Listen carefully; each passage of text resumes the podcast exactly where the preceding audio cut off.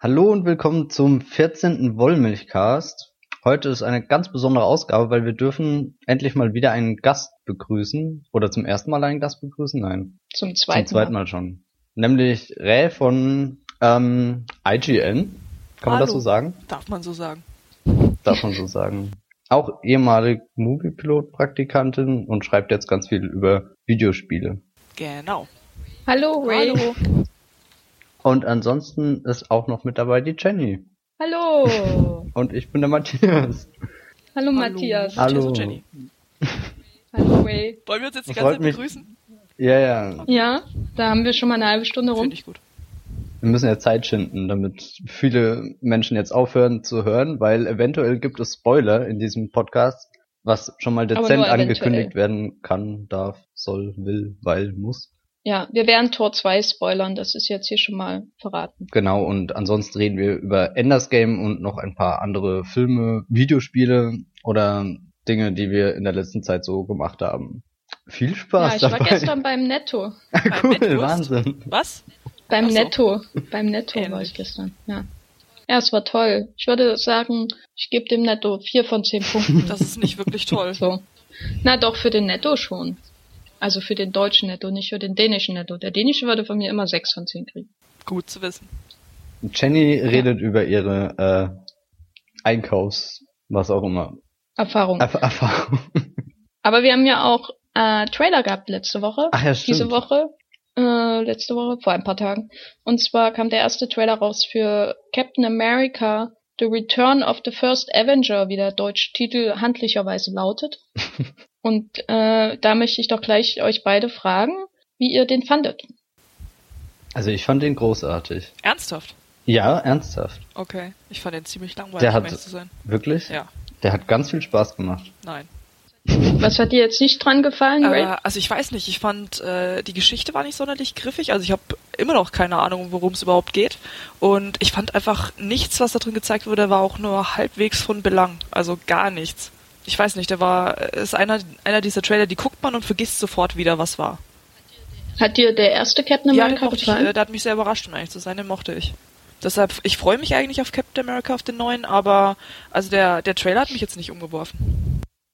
Matthias, äh, dich äh, hat das alles nicht gestört? Nee, überhaupt nicht. Keine, keine Ahnung. Das ist, macht halt mega viel Spaß. Und im Gegensatz zu sowas wie dem Tor-Trailer ist ja ungefähr alles besser. Also Tor 2 Trailer. Also ich fand ihn auch äh, gut.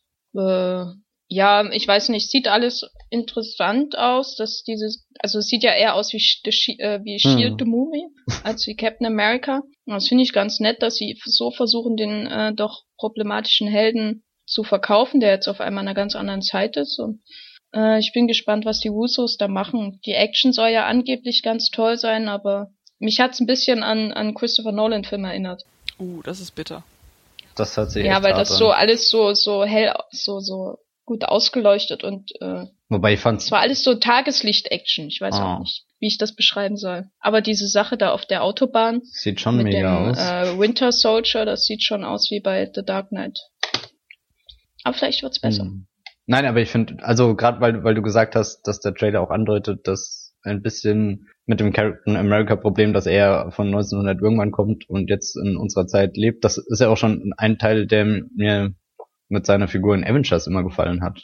Und wenn davon noch mehr in Winter Soldier drin ist, glaube ich, könnte der Film auch ganz spannend werden. Also nicht nur ein unterhaltsamer Blockbuster, sondern auch noch ein bisschen etwas darüber hinaus, was man ja von Marvel vielleicht nicht mehr so gewohnt ist, nach Filmen wie Thor 2.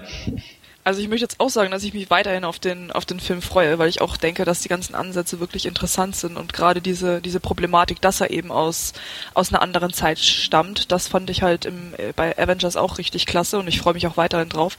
Nur der Trailer, den fand ich ein bisschen, ich weiß nicht, den fand ich ein bisschen beliebig, der hat mir irgendwie einfach nicht gefallen. Hm. Oder du hast so einen elitären Trailer-Geschmack. Ja, mein elitärer Geschmack ja. Äh, ist ja schon aufgefallen bei meiner Meinung zu Tor 2 die gleich ja, folgt. Ja, die, ja, die werden folgt. wir auch noch bloßstellen in aller, aller Deutlichkeit. ähm, aber sag doch mal, was für Trailer gefallen dir denn so? Ähm, so. ich wüsste jetzt um ehrlich zu sein in letzter Zeit keinen Trailer, der mir, der mich umgehauen hätte. Aber ich hab, muss auch gestehen, ich habe gar nicht so viele geguckt, also bin ich da vielleicht jetzt nicht der äh, beste Ansprechpartner. Hm. Und was, Naja. war, was war der letzte mega coole Trailer, der dir so richtig in Erinnerung geblieben ist? Oh, jetzt hassen mich gleich alle. Ich mochte ja die Trailer zu, zu Man of Steel wirklich gern und das sind so die letzten, die mir im Gedächtnis geblieben sind, was ja auch schon eine Zeit lang her ist. Diese, Da mochte ich diese den zweiten kurzen wirklich. oder die langen? Ähm, die langen sogar, die fand ich ziemlich gut. Hm. Also ich mochte die Atmosphäre da So. drin, aber ich fand den Film ja auch nicht ganz so scheiße, wie andere ihn fanden. Deshalb, Wer denn? wie, was, wer denn? Ach, den fanden alle bestimmt ganz toll. Ich glaube nicht, dass es da Kritiker gab. Nein, garantiert nicht. Nein, Nein, nein. nein, auch nicht im Podcast. Niemals, so. nein. Nee, Mhm. nee. Ja, mindestens so gut wie The Dark Knight Rises. Oh Gott, Wenn nicht nein. sogar besser. Wir wollen nicht über The Dark Knight Rises sprechen. Mir hat irgendwie auch das äh, explodierende Fußball- oder Footballfeld in dem Trailer gefehlt, aber ansonsten. Schon ja schwach. nicht Nein, alles das stimmt wohl. Und da, aber es gibt ja schon Theorien, dass der Winter Soldier dann ähnlich unverständlich sprechen wird wie äh, Bane. Hoffen wir es doch. Aber ja, ja, fände ich toll. Und vielleicht wird ja dann äh, Scarlett Johansson eine ähnlich äh, tolle Endszene, sage ich mal, ohne zu spoilern, haben wie Marion Cotillard. Nun ja. Das wäre doch wirklich ganz hervorragend. Aber, aber wäre sie nicht eher dann Anne Hathaway als Catwoman? Ja. So in ihrer Rolle? Aber spielt da noch eine andere Frau mit in dem Film? In Captain oder in, in Rises? Bei Cap? Ne, die, ach nee, keine Ahnung, das ist eine gute Frage. Ja, Haley Atwell ist ja eigentlich gar nicht mehr da. Ja, ja, das habe ich mir gerade auch überlegt. Verdammt. Vielleicht hat auch äh, Robert Redford die Szene. Ja, im Trailer wurde ja schon sein, sein femininer Charakter angedeutet. Das fand ich auch sehr stark. Auch, absolut, absolut, absolut. Ja. So viel Potenzial. Ja. Habt ihr noch was zu Captain America zu sagen? Sonst komme ich zu dem viel tolleren anderen Marvel-Film, der uns bewegt gerade. Also ich freue mich sehr darauf. Ich- Auf diesen Captain America. Ich freue mich auch weiter darauf. Und vielleicht sogar noch auf bessere Trailer vorher. Die es sicherlich nicht geben wird. Nein. Die Hoffnung stirbt zuletzt. Habe ich mal gehört. Ja, ist ja noch ein bisschen Wann Zeit. kommt der raus? Weil am 1. Mai kommt er raus in Deutschland. Ja, ist noch ein bisschen. Angeblich, oder war es März? Bei IMDb, da stimmt das ja nie. Also ich habe hier 27.3. stehen. Ja, das kann auch sein. Ist wahrscheinlich richtiger. Naja, er kommt irgendwann nächstes Jahr Je raus. früher, so. desto besser. Das reicht mir. Wir wollen schon ja auch nicht zu viel Informationsgehalt für unsere Zuschauer hier haben. Gut, dann kommen wir zu dem größten Film des Jahrhunderts oder zumindest der letzten Woche oder von Mittwoch. War das Mittwoch? Äh, Das und stimmt zwar aber auch Tor, nicht, egal. Stimmt, stimmt. Äh, das war Tor 2, der in Deutschland Tor The Dark Kingdom heißt, aus rechtlichen Gründen und äh, überall sonst auf der Welt Tor The Dark World. Und wir werden den Film spoilern, das sage ich jetzt schon. Es gibt dann nochmal separate Spoilerwarnungen, jeweils vor dem Spoiler, hoffentlich. Und dann auch in den Chaptermarks Spoilerwarnung und auch im Artikel Spoilerwarnung. Los, sag aber- doch mal Spoilerwarnung. Spoilerwarnung. Gut. Hat, hatten wir uns jetzt schon geeinigt, ob wir spoilern? Ich weiß auch nicht. Okay. Ich hoffe. Ja, sagt's halt vorher irgendwie rechtzeitig. Ja, ja, ja. Nee, wir versuchen ernsthaft drauf zu achten. Wir wollen ja hier niemandem das äh, Kinoerlebnis vermiesen. Und bevor wir jetzt tief einsteigen in die dunkle Materie Tor 2, ähm, wollte ich fragen, wie ihr so zu Tor 1 steht. Ich, ich fange einfach an, bevor wir uns anschweigen. Ich mochte den ersten Tor ganz gern, was an den unterschiedlichsten Dingen liegt, wie, wie, wie allen voran die unheimlich starke Inszenierung von Kenneth Brenner. Wa- Warum lachst du? Wa- Was hast du dagegen auszusetzen? Red erst mal weiter. Diabolisch. ja, ja. Nein, ich habe Die den. einzig wahre Reaktion auf Kenneth Branagh. Ich weiß nicht, der, ähm, wir hatten da ja auf Twitter schon irgendwie über unbeholfen charmant diskutiert oder so. Und ich glaube, das trifft's wirklich am besten. Ja. Du meinst die schiefen Winkel, weil die Ja, ja, Welt genau. aus den Fugen geraten ist und der Film so unglaublich komplex ist. Und, und sich Ja. irgendwo da drin ein Shakespeare versteckt, nur keiner sieht ihn. Außer Kenneth Brenner natürlich. Ja, Kenneth Branagh sieht alles. Ja. Nein, aber ansonsten. Und du, Ray? Ja, ja, redet weiter. Oder sag Nein, nein, erst nein, mal, nein, äh, nein, Matthias? Ja, also mir hat der, ähm, der erste Torfilm eigentlich ganz gut gefallen. Ich habe den äh, neulich nochmal geschaut. Mich hat er damals überrascht, weil er so bunt war im Vergleich. Also das Aska, die Inszenierung hat mir eigentlich ziemlich gut gefallen. Es war ungewöhnlich und ja, so. Also Ich, ich muss sagen, ich bin jetzt kein Fan von dem Film, aber ich fand ihn ganz witzig und ich kann, das ist einer dieser Filme, die man sich immer mal wieder angucken kann, die so nebenbei laufen. Das ist so quasi meine Grundmeinung dazu. Hattet ihr Probleme damit, dass Thor ja eigentlich ein extrem campy Charakter ist und eigentlich lächerlich so? Also das war ja, als der Trailer rauskam, äh, dachte ja jeder, dass der Film ein Riesenflop wird, weil Thor mit seinem Hammer und seinen Muskeln ja nicht mehr zeitgemäß wird. Da hatte ich mir echt zusammen bei Captain America größere Sorgen damals, als die rauskamen, weil da hatte ich, da hatte ich einfach das Gefühl, dass es mit dem Patriotismus sehr ähm, sehr überhand nehmen könnte. Und bei Thor war es so, den hatte ich vorher gar nicht so sehr auf den Schirm. Ich bin ja sonst eigentlich eher so der DC-Fan. Und deshalb, ich wusste, dass Thor existiert, aber so viel wusste ich gar nicht über ihn. Und ich fand sein Outfit ein bisschen arg weird. Aber weiß nicht, also da habe ich mir eigentlich keine so großen Sorgen gemacht. Ich habe den damals ziemlich lang vor mich hergeschoben. Ich habe keine Ahnung aus welchem Grund. Und dann irgendwann auf DVD geschaut und fand den ganz angenehm. Und keine Ahnung, dass das Tor jetzt lächerlich wirkt, würde ich nicht sagen, was vielleicht ja auch wieder an dieser unbeholfenen Herangehensweise bei dem Film wird. Also ich glaube, dass, dass der Film in anderen Punkten um einiges lächerlicher ist als in seiner Hauptfigur, oder? Ja, das stimmt. Ja, ja, ja. Also ich finde auch, dass, äh, dass Chris Hemsworth eigentlich eine richtige Entdeckung ist in dem Film mhm. und er selten so gut war. Also selbst in Rush finde ich ihn nicht so überzeugend wie in Thor, seltsamerweise. Ähm, und ja, die natürlich wirkt der Film ein bisschen lächerlich, gerade auch weil Asgard äh, in 3D wie so ein Pappaufsteller wirkt und äh, das alles campy ist, aber ich fand es toll, dass, dass Kenneth Brenner das einfach so gemacht hat. Und ich fand es auch toll, dass das kein Film ist, der jetzt Städte zerstört oder so, sondern so einem Kaff äh, größtenteils spielt und es immer so eine Mischung ist aus Sitcom und Shakespeare-Drama. Das war mal was anderes in dem ganzen Mar Marvel-Mischmasch, der man sonst präsentiert bekommt. Könnte man bisher vielleicht als den eigensinnigsten Marvel-Film bezeichnen, oder? Also jetzt von, von dem Cinematic Universe. Ja. Sehr zögerlich. ja, doch, also, ja, mal, also ich, ich wüsste nicht, ob ich mich zwischen Thor und Captain America da entscheiden könnte. Captain America ist der gelungenere, gelungenere Film und der, der sich am weitesten von der Marvel-Gegenwart entfernt, auch stilistisch gesehen. Ja. Aber jetzt haben wir ja den zweiten Teil gesehen. Yay. Und jetzt schildert doch mal der Reihe nach äh, euren ersten Eindruck von diesem äh, Wunderwerk des Films. Ray, fang du doch mal Weil ich die Einzige bin, die ihn nicht scheiße fand? Ja, wir möchten da hier ja auch ein bisschen Vielfalt drin Ach so, haben. na dann. Also wie gesagt, ich fand ihn gar nicht so schlecht. Also es war jetzt kein herausragender Film, aber er hat mich äh, gut amüsiert. Ich mocht, ich mag ja die äh, die Art, wie Marvel auch Humor in die Filme einbaut. Das fehlt ja bei DC immer so ein bisschen, ein bisschen sehr. Ähm, und ich mochte auch den Cast und ich weiß nicht. Also wie gesagt, ich ich glaube, das ist bei mir genauso wie bei, bei Man of Steel. Ich kann verstehen, wenn man daran was kritisiert oder was man daran kritisiert. Ich stimme da teilweise sogar zu, aber es stört mich nicht sonderlich und ich weiß auch nicht so genau warum. Also, ich weiß nicht, ich fand ihn, ja, ich fand ihn nicht schlecht, hat mich gut amüsiert, aber mehr auch nicht. Hatte mich auch gut amüsiert, aber deswegen ist er nicht wirklich gut. Ich glaube, rückblickend habe ich mehr über unfreiwillig komische Stellen gelacht als über wirklich lustige Stellen. Wobei der, also der Humor ist schon der Teil in dem Film, den ich am liebsten mag, vielleicht. Was war denn unfreiwillig komisch? Naja, keine Ahnung, die, sobald die Handlung anfängt, sobald Menschen anfangen, fangen durch Löcher zu springen und nichts mehr einen Sinn ergibt in dieser Endschlacht. Aber, aber da können wir später nochmal. Aber war das dann unfreiwillig komisch? Oder war das nicht ich weiß nicht, oder? Also ich hatte das Gefühl, das war beabsichtigt komisch. Ja, ich, das wurde auch mit äh, viel Slapstick-Appeal äh, inszeniert. Also, aber, aber dann also hat im Vergleich er, zum im Vergleich zum ersten Teil war er schon deutlich weniger unfreiwillig komisch. Also aber, ähm, aber außer natürlich, wenn die da in in Asgard da am äh, am Fenster stehen und sehnsuchtsvoll auf die Asgardien, Asgardiens herunterblicken. Aber selbst das ist alles nicht so pompös gewesen wie im ersten ja, Teil.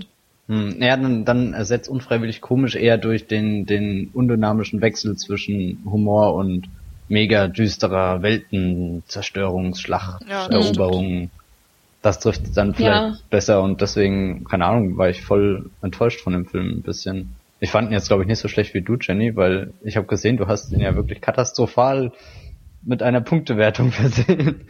Naja, die Punktewertung passt schon zum Rest des der Sommer-Blockbuster. Also der, ich, muss aber auch ich habe den jetzt ich, nicht hm? anders bewertet als Iron Man oder so. Ich habe aber auch ganz wenige von den Sommerblockbustern gesehen bisher, das muss ich aber auch zugeben. Also ich hole die jetzt nach und nach erst nach. Wie Iron Man habe ich auch erst letzte Woche gesehen, den fand ich halt auch eher mehr. Deshalb, ich glaube, bei mir fehlt auch noch so die, die Sommerblockbuster-Übersättigung, die sich vielleicht bei vielen schon eingestellt hat. Ich glaube, deshalb bin ich vielleicht auch ein bisschen gnädiger mit dem Film. Und weil du von Wolverines enttäuscht Oh warst. Gott, ey, fang mir nicht mit Wolverine an. ich glaube, neben, neben Olympus Has Fallen ist das mein Anti-Film des Jahres. What? Mit dem kann man den noch nicht in einem Satz nennen. Doch. Nee, nee, nee. Also nein, also Nee. nein, das muss ich sagen. Olympus Has Fall- Has Fallen ist wirklich, wirklich noch so viel schlechter. Aber Wolverine, Ja. damit kannst du mich auch jagen. Ich glaube, da würde ich noch nicht mal, wenn man mich dafür bezahlen würde, würde ich mir den nochmal antun. Okay, falls wir uns das nächste Mal sehen, bringe ich einen Wolverine mit und dann jag ich dich Ja, bitte, da freue ich mich doch drauf. durch den Wald. Ähm, ja, also ich fand Thor wirklich ziemlich beschissen. Und ja, das war's. Nein, äh, Das wäre die beste Meinung aller Zeiten. ich hatte schon ganz, ganz schlimme äh, Befürchtungen durch dieses ganze Gerangel im Vorfeld des Films, das ja nicht aufhören wollte. Also von den ganzen Natalie Portman möchte eine andere Regisseurin, Marvel will nicht, Natalie Portman droht auszusteigen. Bis hin zu der, der Komponist steigt mitten im Film aus. Der Regisseur wird angeblich in Urlaub geschickt während der Dreharbeiten und dann gibt's die Nachdrehs, damit mehr Loki drin ist. Und äh, ich bin schon überrascht, dass sie dafür doch einen recht kohärenten Film zustande gekriegt haben, der äh, überraschend homogen wirkt, zumindest auf, äh, in den Erdszenen. Die Sachen, äh, die restlichen Sachen wollen nicht so richtig dazu passen, wie du ja schon gesagt hast. Äh, Matthias mit diesem Problem mit Tumor und großes Weltendrama. Hm. Mm, aber insgesamt haben wir das äh, der hat mich der war schon der ging schon dieselbe Richtung wie Star Trek Into Darkness teilweise ähm, was die Weltenschlachten da angehen die haben mich alle so überhaupt nicht interessiert die Dunkelelfen sind doofi äh, und ich hätte eigentlich am liebsten den ganzen Film nur äh, an Stonehenge verbracht mit Stan Das wäre Skarsgård super gewesen. ja Und Loki. Und Loki. Irgendwo dabei. ja Also ich muss sagen, der Cast, den fand ich aber tatsächlich wirklich gut. Ich fand die, ähm, ja, jetzt so die, die Feinde, die Dunkelelfen, die fand ich richtig langweilig, aber so sonst der Cast, den fand ich ziemlich gut, um ehrlich zu sein. Der hat für mich sehr viel rausgerissen.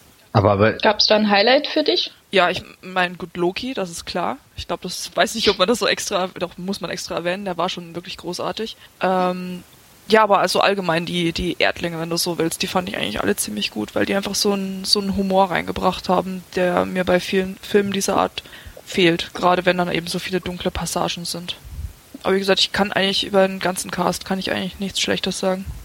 Nicht viel. bei dir Matthias ich meine, der Cast ist gut, aber das Problem ist eher, dass ich auch mit vielen der Figuren einfach nichts anfangen kann.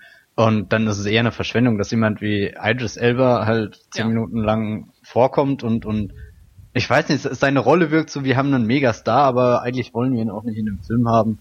Jetzt geben wir ihm trotzdem noch ein bisschen Screentime, äh, sagt einen wichtigen Satz, zieht seinen Helm sogar ab, was ja eine Handlung mehr ist, als er dem ganzen Vorgänger machen durfte. Und das war's dann irgendwie und generell finde finde ich die, die Figuren, die sich hauptsächlich auf der Erde aufhalten, dann doch die sympathischeren. Ich kann, ich kann auch mit, mit äh, Ding Anthony Hopkins als, als Odin überhaupt nichts anfangen. Das ist, weiß nicht, der, der ist halt einfach da und hat einen Bart. Das füllt vielleicht seine Rolle schon ganz gut aus. und sein Auge sein Auge fehlt doch oder Ja, ja, äh, ja. also wenn das nicht nach Oscar schreit dann weiß ich auch nicht Das ist schon fast so, so Oscar-reif wie, wie Christopher Eccleston als, als Malekith, der wow, Wahnsinn nicht existiert in diesem Film, oder? Ja, es ist, äh, es ist schon schade, äh, wenn man Christopher Eccleston hat. Aber andererseits bin ich froh für Christopher Eccleston, dass man ihn gar nicht erkennt, weil sonst es ist noch, es ist noch äh, viel besser als zum Beispiel bei Eric Banner in äh, Star Trek, wo man noch erkennt, dass Eric Banner den total langweiligen Bösewicht spielt, der niemanden interessiert und dann damit Eric Banner bis ans Ende aller Tage assoziieren wird. Ah. Und bei Eccleston, der, da denkt man ja dann im Nachhinein nur an seinen wunderschönen weißen Pferdeschwanz, äh, der schön geflochten ist. Das war wirklich ähm, eine Pracht. Nein, warum man ihn gecastet hat, verstehe ich auch nicht. Also, ich meine, wie awesome ist das, einen Doktor, einen ehemaligen Doktor, äh, Who-Darsteller als Bösewicht zu haben, gerade so als Nachfolger von Loki, der einer der besten Marvel-Bösewichte ist, und dann hat er keine Motivation, außer er ist böse und sieht scheiße aus. Ah, das mhm. war echt ziemlich tragisch. Also das, das ist auch der allergrößte Kritikpunkt, den ich an dem Film habe, einfach, dass es so, dass so die, die böse Seite einfach so unglaublich langweilig und beliebig war. Also da hätte man echt, ich fand sogar, sogar die Grundidee mit diesem, äh, mit diesem, ich weiß nicht, ob das jetzt ein Spoiler ist. Spoiler? Sag einfach mal Spoiler, vorsichtshalber. Mit diesem roten Nebel, also das fand ich noch nicht mal so scheiße. Aber irgendwie, das ist halt, das ist halt so ein, so ein, so ein Basisansatz, der in Ordnung sein kann und aus dem man tatsächlich was machen kann, aber das ist nicht passiert und deshalb hat man nur so eine Klischeesuppe und die konnte dann noch nicht mal Christopher Eccleston irgendwie tragen und das fand ich ziemlich schade. Also das. Was, was war das eigentlich für eine rote Suppe? Das habe ich bis zum Ende nicht verstanden, was das alles soll. Naja, das war irgendwie, ja, das ist eine wirklich gute Frage. ich ich habe ziemlich vieles nicht verstanden. Ich weiß nicht, das ist einfach so ein böser Nebel. Oh, das klingt auch super. Der böse, das, der Tor 2, der böse Nebel. Mich hätte man mal engagieren sollen, da den Titel rauszufinden. Das wäre viel cooler gewesen als The Dark Kingdom. Ja. Ja, keine Ahnung. Es war halt so dieser, dieser komische Schatten, der sich über alles legt und die Welt dann verdunkelt. Aber ob das jetzt schlecht ist oder keine Ahnung. So wirklich gerafft habe ich das jetzt auch nicht. Ja, man konnte viel mit Filtern arbeiten. Ja, das, das stimmt. Das sah zwischendrin aus wie in so einem Film, die, die mit vier Farben nachkoloriert wurden. Also so einmal grün, einmal gelb. Das sah ziemlich fancy aus, ne? Das muss man jetzt schon mal sagen. Ähm, ja. Aber ich weiß nicht, also vielleicht so, so nicht nur eine Welt wird zerstört, sondern alle. Das ist ja schon mal ein ganz nett dramatischer Ansatz, aber es wurde halt echt langweilig ausgeführt. Und was ein Mega-Problem ist, dass er in dem Film rein faktisch nicht mehr als zwei Welten existieren. Du hast halt nur Asgard und die Erde und zwischendrin hüpfen Menschen auf die, die, die, die schwarze Welt oder die dunkle Welt oder das dunkle ja. Königreich, whatever. Aber irgendwie ist Thor gar nicht daran interessiert, seine wahnsinnig spannende Welt zu entdecken. Ja, das so, stimmt. so was ja, was ja eigentlich der Sinn von der Fortsetzung ist. Ich meine, wir, wir sind jetzt in Marvel Phase 2 und da könnte man ja mittlerweile noch mehr ausbauen, anstatt einfach nur Menschen zu zeigen, wie sie durch Wurmlöcher oder irgendwas springen und ich weiß nicht, so, so, so ein insgesamtes Desinteresse lese ich aus dem Film raus. Ja, ich finde, das, das erkennt man auch daran, dass der Film gleich mit dieser ähm, nach der Erzählung von Anthony Hopkins über den Kampf mit den Elfen früher, die auch wieder so ein so ein echter Expositionstotschlag ist, mhm. wie am Anfang von der Herr der Ringe, nur war es da viel besser. Ähm, aber dann dies, auf diese erste Erzählung mit einer Schlacht kommt eine Szene mit einer Schlacht mit Thor und äh, dem Tadanobu Asano Planeten, wo dann der der Tadanobu Asano dann zurückbleibt und so quasi sagt, hey, ich muss einen anderen Film drehen, ich kann jetzt leider nicht mitmachen hey, bei euch. Total krass, also. Naja. Das fand ich auch so, so dämlich, dass sie das auch dramaturgisch, das ist wie bei Man of Steel noch, nur noch schlimmer, dass man mit einer Schlacht anfängt und dann gleich noch eine Schlacht danach setzt äh, und einem überhaupt nicht interessiert, worum es geht. Also ich meine, bei dem Anthony Hopkins Ding weißt du ja noch, wer gegen wen kämpft, ähm, nämlich die Elfen gegen die, die Asgardians, aber dann, du weißt ja gar nicht, wer da auf dem Heimatplaneten von, äh, oder der Heimatwelt von äh, Tatanova Asano überhaupt gegen wen kämpft, was soll das alles? Ja, und, und, und wo ist diese Welt? Was ist diese Welt? Kann. Und warum? Und ja, nee. Ja. Das ja. Ich, ich glaube, die, die irgendwann so in einem Nebensatz oder sowas erwähnt, aber das war halt auch echt schwach, das, wie das so dargestellt ja. wurde. Die Szene existiert, glaube ich, nur für GIFs. ja, dieses Ding mit dem Steinmonster war halt ganz nett. Oh, hier ist wieder jemand gestorben. Ähm, ja. Oder jemand hat Tor 2 gesehen. Eins von beiden. Ja, wie fand ihr, fand ihr äh, so den Rest des äh, der Dramaturgie? Also ähm, da möchte ich jetzt auch gleich spoilern und zwar Spoiler, Spoiler, Spoiler, Spoiler, Spoiler, Spoiler und zwar Get away, get away, get away, get away. Dass äh, Rennie Russo stirbt. Ja, das war. Was?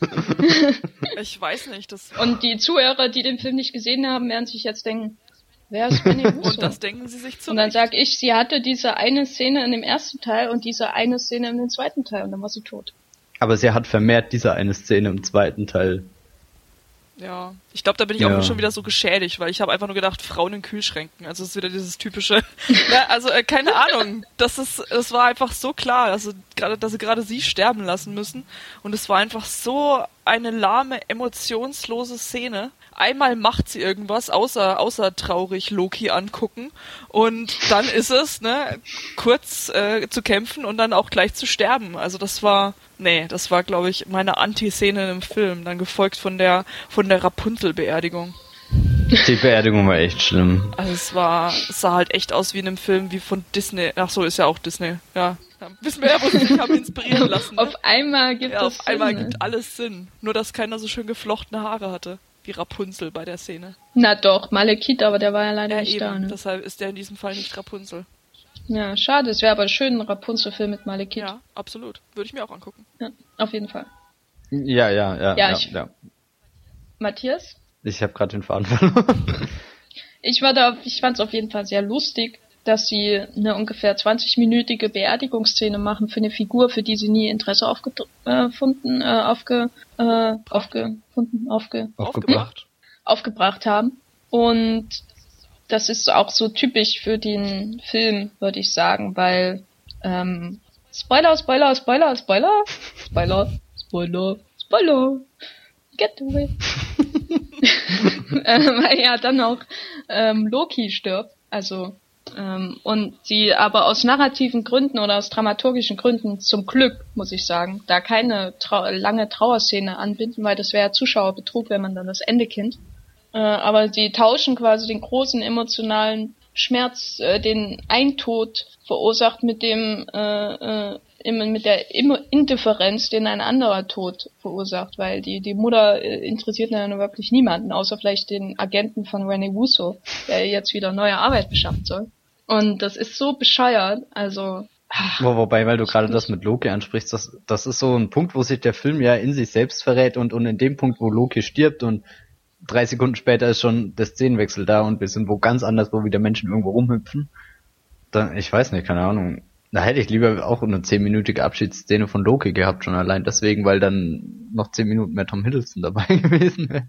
aber das kannst du halt nicht machen. Ja, natürlich kannst du das nicht machen und ich finde ja die andere Szene auch übertrieben, aber da, das ist halt so ein Punkt, wo, wo Thor seine komplette Erbärmlichkeit entblößt. Ich weiß nicht. ja. Ganz schwach und, und wo, ich meine, ich bin auch gerne ein Zuschauer, der, der sich ein bisschen an der Nase herumführen lässt vielleicht oder so und, und, aber das ist dann so einer der Momente, wo der Film nicht mal die Lust aufbringt, dir noch vorzugaukeln, naja, Loki ist jetzt wirklich tot. Also, Vor allem es war keine Ahnung, ke so- kein Grund da, damit zu, ja, ja, kein Grund damit zu rechnen, also, oh. Also das mit Loki fand ich auch ziemlich, weil es war einfach klar, dass es nicht passieren wird. Also es war einfach klar, dass er nicht stirbt und dass da, dass da irgendwas, dass das so ein in Anführungszeichen Plot-Twist drin war. Und ich fand den so vorhersehbar und so langweilig. Also selbst selbst wenn man wenn man was vorhersehen kann in einem Film, dann heißt es nicht, dass es automatisch scheiße sein muss. Aber da war das einfach so wirklich völlig lustlos gemacht. Also das, da hat Ja. man sich noch nicht mal Mühe gegeben, äh, das irgendwen glauben zu lassen. Und das fand ich halt also ich weiß nicht, wer dann tatsächlich überrascht ist, wenn er zum Schluss äh, wieder lebt, also dem ist dann auch nicht mehr zu helfen. Ja, also ich habe ungefähr für 30 Sekunden war ich richtig stolz auf Tom Hiddleston und seinen Agenten, dass sie das gemacht haben, weil weil ich die ganz weil ich schon in meinem Kopf ein Essay schreibe über die Karriereentscheidung von Tom Hiddleston und Ben, Benedict Cumberbatch und Hiddleston macht halt alles viel cleverer als Cumberbatch und ich dachte mir so, ja, wenn er jetzt auf dem Höhepunkt sein Franchise verlässt, das wäre schon ziemlich schlau, weil die Wahrscheinlichkeit, dass der Loki Standalone Film kommt ja jetzt nicht so groß ist, wobei ich den nicht ausschließen möchte. Ähm, aber dann kommt diese Szene, wo, wo ähm, der Guard da die, ankündigt, dem Odin ankündigt, dass er da den Body gef äh, gefunden hat. Und dann lächelt er so in die Kamera, wie Loki nur lächelt. Na, ist ja, eigentlich ist das schon der deut deutlichste Hinweis, Mhm. dass da ähm, ein Illusionist sein Spiel treibt. Ich glaube, das war Ja. schon, das war irgendwie schon klar, als äh, Thor und er haben sich ja darüber unterhalten, dass, dass er ihn betrügen wird. Und ich glaube, zu dem Zeitpunkt war dann schon klar, dass er irgendwie tot auftaucht, einfach um so in Anführungszeichen seine Freiheit wiederzukriegen. Ich weiß nicht, also das war, es war, Ja. ja, ach, keine Ahnung, also das fand ich ziemlich enttäuschend. Aber glaubst du, glaubst du nicht an das Gute in Loki? Ist das jetzt eine ernst gemeinte Frage? Naja. Nein, so also richtig. selbst wenn da was Gutes drin ist, ich meine, das heißt ja nicht, dass er, dass er seine Freiheit für immer aufgeben wollen würde, um in diesen komischen Kerker vor sich hinzuschmoren.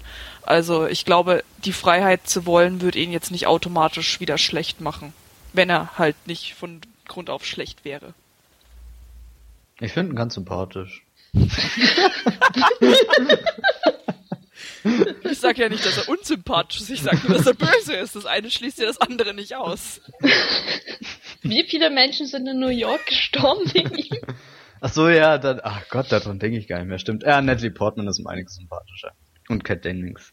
Die war so Ja, ich finde auch Natalie Portman in dem Film jetzt noch deutlich unterhaltsamer als im ersten. Weil dieser ganze Plot mit dieser rote Masse ist irgendwie in ihr. Und muss dann wieder rauskommen, sonst stirbt sie und so. Das war auch so, Ja, nee. das war echt- Und Mu und Ma. Da hätte ich auch echt drauf verzichten können.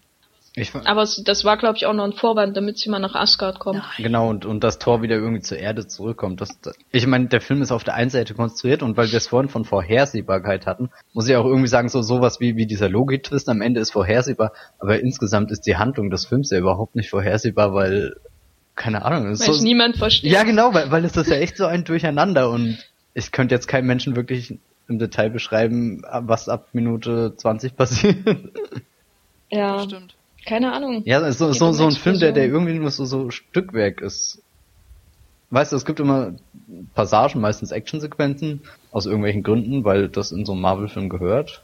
Und dazwischen reden Menschen und hüpfen dann zur Not einfach, einfach durch die Welten. Ich meine, dieses Weltenhüpfen hat schon Spaß gemacht irgendwie, weil, weil sich da Sachen angeboten haben, die man auch mal gerne sieht, wenn Thor und, und Malekith da das Haus runterrutschen. keine, keine Ahnung. Die Szene verlässt dich nie. Nee, ne? verlässt mich Die- die nie. Das echt, äh, begeistert. habe ich mich gefreut wie ein kleines Kind im Kino. ähm, ja, aber Also, dass der Film Stück, Stückwerk ist, das ist mir an einer Stelle ganz besonders doll aufgefallen. Und zwar ähm, gibt es ja erst den Moment, wo irgendjemand guckt Fernsehen und da sieht man diese Sache mit Stan Skarsgård und Mhm. Stonehenge, immer noch meine Lieblingsszene aus dem Film. Und äh, da sieht man schon die entscheidenden Informationen. Er ist verrückt geworden, er ist nackt und er ist ein Stonehenge. Und äh, dann später gibt's exakt dieselbe Szene noch, noch, noch mal, nur diesmal sieht's Cat Dennings. Und man sieht nochmal die ganze Aufnahme aus dem Fernseher. Und das, wenn, das ist so ein Ding, das würde kein vernünftiger Drehbuchautor machen in einem geplanten Skript, weil das doppelt gemoppelt Hm. ist. Äh, es gibt ja keine neuen Informationen und der Witz ist dann auch noch halb so lustig. Und außerdem ist es einfach unwahrscheinlich, dass Cat Dennings beziehungsweise ihre Praktikantin äh, nicht erfährt, dass ihr Vorgesetzter verrückt in Stonehenge rumtanzt und irgendwie eine Anstalt ist. Macht überhaupt keinen Sinn.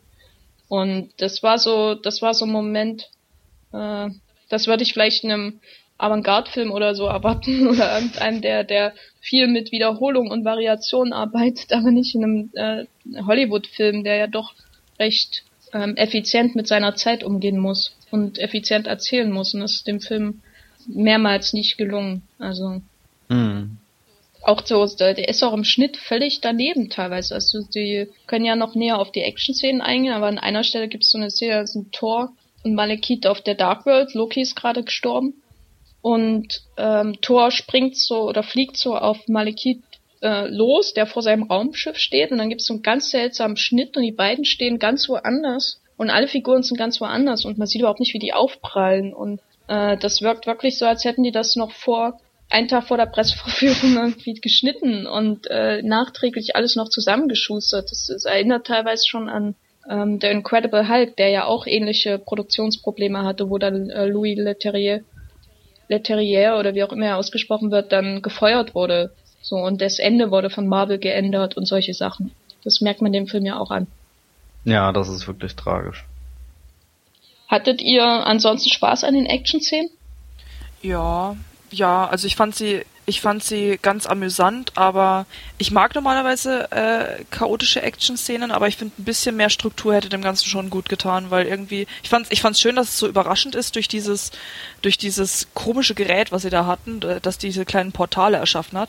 Aber ich hätte mir da schon ein bisschen mehr Erklärung gewünscht, weil so hat es arg beliebig gewirkt. Ich fand's, ich fand, es hat eine interessante Ebene reingegeben, so eine, so eine Portal-Ebene, aber es hat irgendwie was gefehlt, was das Ganze, was dem Ganzen ein bisschen mehr Struktur gegeben hätte. War amüsant, aber hätte man mehr draus machen können. Ja, was äh, nochmal kurzer Einschub, was sollte es mit diesen Nordic Walking Stöcken, die sie da immer Ich habe also keine was, Ahnung, Was, echt überhaupt nicht. Ich, weiß ich nicht. Das sollte, glaube ich, es die, die Dramaturgie steigern, weil irgendwie das Schiff landet und sie müssen diese Stöcke da noch reinklopfen und das ist ja ein schwerer Akt, diese aber Stöcke da woher, wie können reinzuklopfen. Die, wie können die auf einmal solche so Zugang zu den Nine Realms und so haben durch diese Stöcke oder was Ja, war die- das? das- Weil die die konnten sind ja, ja Wissenschaftler, durch immer also diese bitte. Übergänge. Ja, aber das, aber waren, waren diese Übergänge denn an diese Stöcke gebunden? Weil die Übergänge hatten sie ja auch, obwohl die Stöcke überhaupt nicht in der Nähe waren. Weil theoretisch hätten die ja dann irgendwo feststecken müssen, oder nicht? Na, die, die, ja, die Natalie Portman hat ja immer, immer an ihrer, an ihrem äh, iPhone-App da rumgedreht oder was sie da gemacht hat. Und äh, irgendwas hat das schon mit den Stöcken zu tun gehabt, weil die sind ja damit die ganze Zeit rumgerannt. Ja, aber die, die Action-Szenen haben ja auch, oder diese Kampfszenen haben ja auch ohne die Nordic Walking-Stöcke äh, funktioniert. Ja.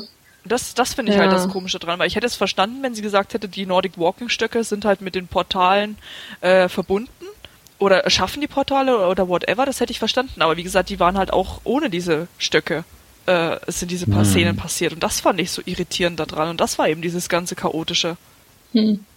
Ja, der Film hat keine inneren Regeln klar aufgestellt. Nee. Also was passiert, wenn man die Stöcke benutzt, was wenn nicht, was passiert, wenn sie da rumdreht an dem Ding. Ja, aber dafür, dass es halt so wichtig war, war hätte man das, also ne, im relativen Sinn wichtig, hätte man das schon vielleicht ein bisschen besser aufbauen sollen. Kann es sein, dass der Film dir doch nicht so gut gefällt, wie du vorhin Ich habe gesagt, also ich, ich war, äh, das, wie gesagt, das ist wie bei Man of Steel. Ich kann jeden einzelnen Kritikpunkt verstehen und ich kann da auch recht geben, weil der Film hat unglaublich viele Probleme, aber er hat mich amüsiert und ich könnte ihn mir nochmal angucken. Das ist so.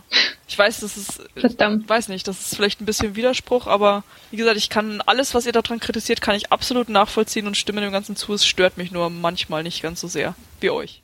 Hm. Wobei ich würde Thor sogar nicht mal, ich glaube von der Zweitsichtung ist der ganz nett, einfach nur um den Film nochmal zu überschauen oder so.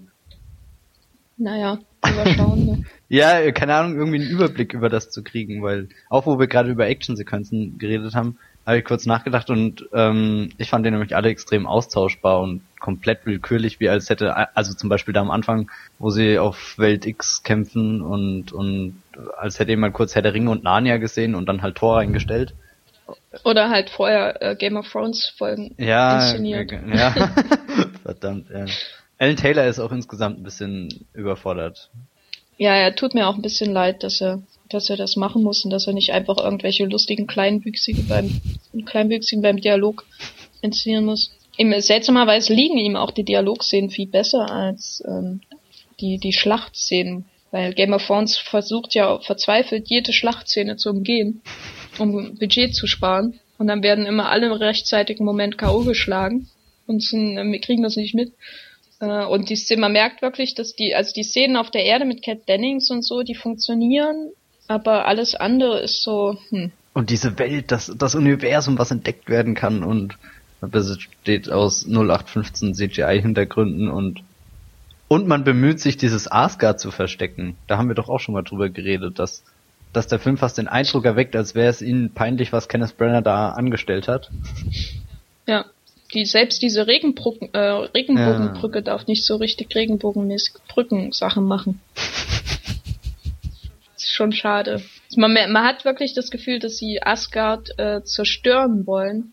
Machen sie ja auch, äh, um das dann, um irgendwie davon wegzukommen, diese äh, riesigen Goldbauten da, die aussehen wie Bruchtal ähm, hm. zu, zu zeigen, die Kenneth Brenner da äh, angekarrt hat. Also er allein sicher nicht, aber bei Brenner wirkt es viel ehrlicher so im Umgang mit dem Camp, den sie da nun mal hatten. Naja. Wie würdet ihr den Film denn so einordnen? Er ist ja jetzt der zweite Film in der Phase 2 des Marvel Cinematic Universe, der zweite Torfilm, ähm, der dritte Film mit Loki, und äh, könnt ihr da kurz sagen, also ist er besser oder schlechter als die bisherigen und äh, wo würdet ihr ihn so auf der Skala der Marvel Awesomeness einordnen? Das ist schwierig. Also ich weiß nicht, bei den ersten Filmen war es bei mir so, dass da einfach nur dieser, dieser positive Überraschungseffekt da war. Wie gesagt, bei, bei Captain America hatte ich echt keine großen Hoffnungen, war dann wirklich sehr positiv überrascht. Ähnlich ging es mir auch bei Thor. Und dann hatte man halt jetzt Avengers und den fand ich auch wirklich gut. Und irgendwie ist es jetzt wieder ein, ein Schritt zurück und der funktioniert für mich noch nicht so ganz.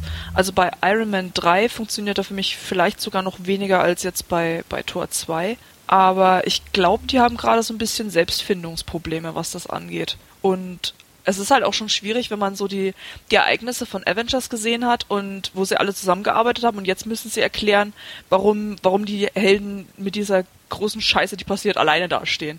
Ich meine, warum Thor mit äh, ein paar College-Professoren und Praktikanten die Welt oder mehrere Welten retten musste, aber als die Aliens da waren, haben alle ihnen geholfen, das möchte auch nicht so wirklich in meinen Kopf. Ich glaube, ich glaube, deswegen spielt der Film auch in London. Das kann sein, ja. Also das könnte ich mir vorstellen. Die haben ja extra auch den ersten Film irgendwo in der Wüste angesetzt, damit dann niemand sagt, warum ruft er nicht Iron Man oder so. Das ist aber ähm, auch sehr, sehr ja. zusammenge. Ja, aber ich, ich glaube schon, dass es einer der Gründe ist, abgesehen davon, dass London anscheinend sich super eignet, um zerstört zu werden. Mhm. Oder die, die Steuerhintergründe einfach perfekt sind, um da die Stadt zu zerstören, wer weiß. Aber ich glaube, jeder, jeder Film, der jetzt einfach kommt, muss sich einfach diese Frage gefallen lassen, warum die alleine sind und keine Hilfe oder keine Unterstützung Unterstützung bekommen. Und bis jetzt gab es da auch einfach noch keine Erklärung, die das, äh, ja, die das zufriedenstellend ja, erklärt hätte. Und das weiß ich nicht. Das ist auch so ein bisschen problematisch. Also ich finde, zurzeit haben die noch leichte Probleme mit ihrer zweiten Phase. Also äh, ich war gerade in Gedanken versunken. Ähm, ja, Phase 2 hat, finde ich, auch mächtig Probleme, selbst wenn ich jetzt Iron Man 3 irgendwie mochte, aus ein paar Gründen war, war das halt so ein reiner Leerlauffilm. Irgendwie mit Avengers 2, äh, mit Avengers 2 sage ich schon, oder mit Avengers hat man das absolute Highlight geschaffen.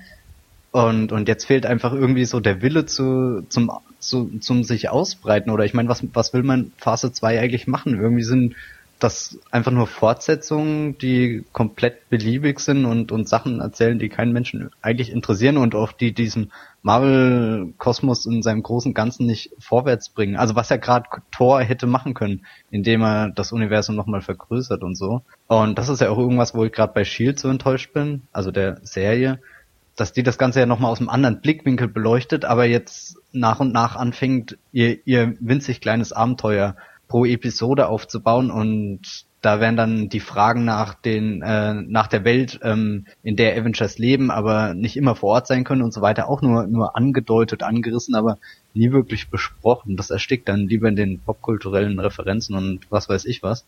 Ich weiß nicht, irgendwie ist das schon ein bisschen enttäuschend, dass dass diese super konstruierte, das oder ich weiß nicht, ich glaube schon, dass sich da jemand mega viele Gedanken macht und ähm, aber weiß nicht, irgendwie fehlt da momentan die Perspektive und das ist, glaube ich, das Spannendste an Captain America Film, weil bei dem wirklich ganz viel zusammenläuft. Da läuft Shield zusammen, da läuft Captain America zusammen, der ja so, so in sich noch das eigenständigste Abenteuer erzählt hat von den alten Marvel-Filmen.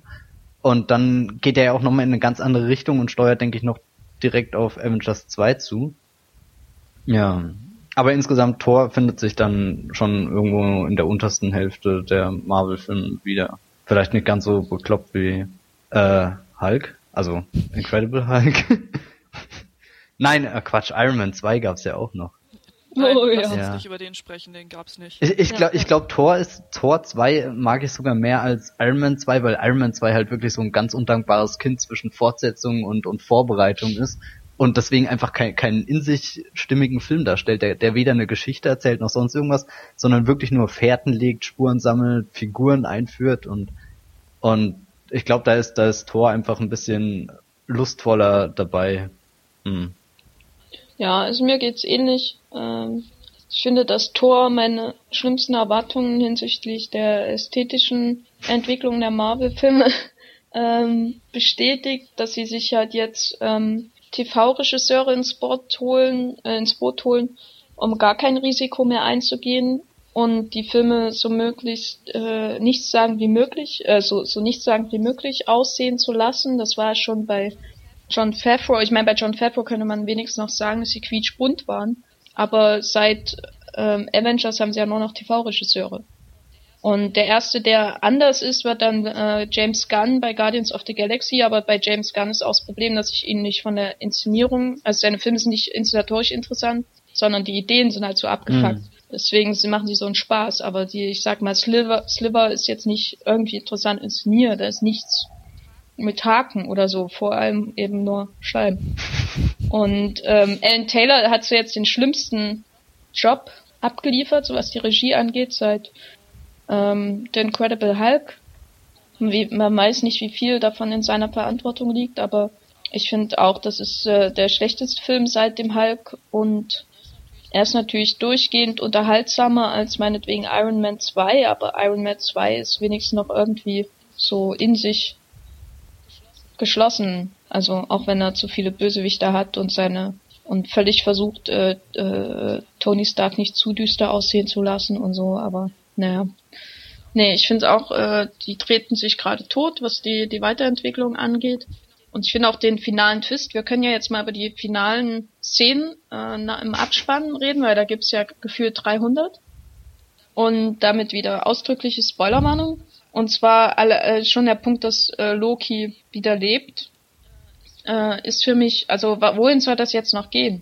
Also rein storytechnisch. Was soll da passieren in Tor 3 zum Beispiel? Geht alles wieder von vorne los oder wie? Was ist mit Odin? Also interessiert mich das überhaupt, was mit Odin ist? Nee, eigentlich nicht. Wahrscheinlich stirbt er dann in Tor 3 und dann hat er wieder eine ellenlange Beerdigung, nachdem er im ganzen Film nur zwei Sätze mhm. gesagt hat. Und ähm, ja, keine Ahnung, was das soll. Ich hoffe ja, also ich mein, mein Ideal wäre schon, wenn das Loki seinen eigenen Film bekommt oder dass äh, Tom Hiddleston endlich aussteigt aus diesem Müll. Aber irgendwie scheint er dazwischen gefangen zu sein und nur noch der, der Buddy von Thor in irgendwelchen Filmen zu sein. ist ja ein bisschen schade, weil nochmal als Bösewicht ihn zu positionieren wäre redundant nach Avengers. Gerade auch, weil er da nicht bedrohlich war. Und so darüber hinaus die andere Szene, die die Guardians of the Galaxy anspielt, wie, wie fandet ihr die? Die hat ja James Gunn inszeniert. Und da sage ich noch, bevor ich eure Meinung hören will, dass äh, Alan Taylor in einem Interview mehr oder weniger gesagt hat, dass er froh ist, dass er äh, für diese Szene nicht die Verantwortung tragen muss. Hat er wirklich gesagt. So. Und er, er, hat sie in einem Satz äh, äh, irgendwie so, I'm glad I'm not responsible for this crap oder so, hat er gesagt. Und dann der, äh, der, der, der Reporter, crap? Und er so, äh, deswegen. wow. So, also wie, wie fandet ihr die, die Guardians of the Galaxy Szene von James Gunn? Mit dem Collector. Ja, ja, ich habe eigentlich keine Ahnung von Guardians of the Galaxy und mein erster Gedanke war Zoolander.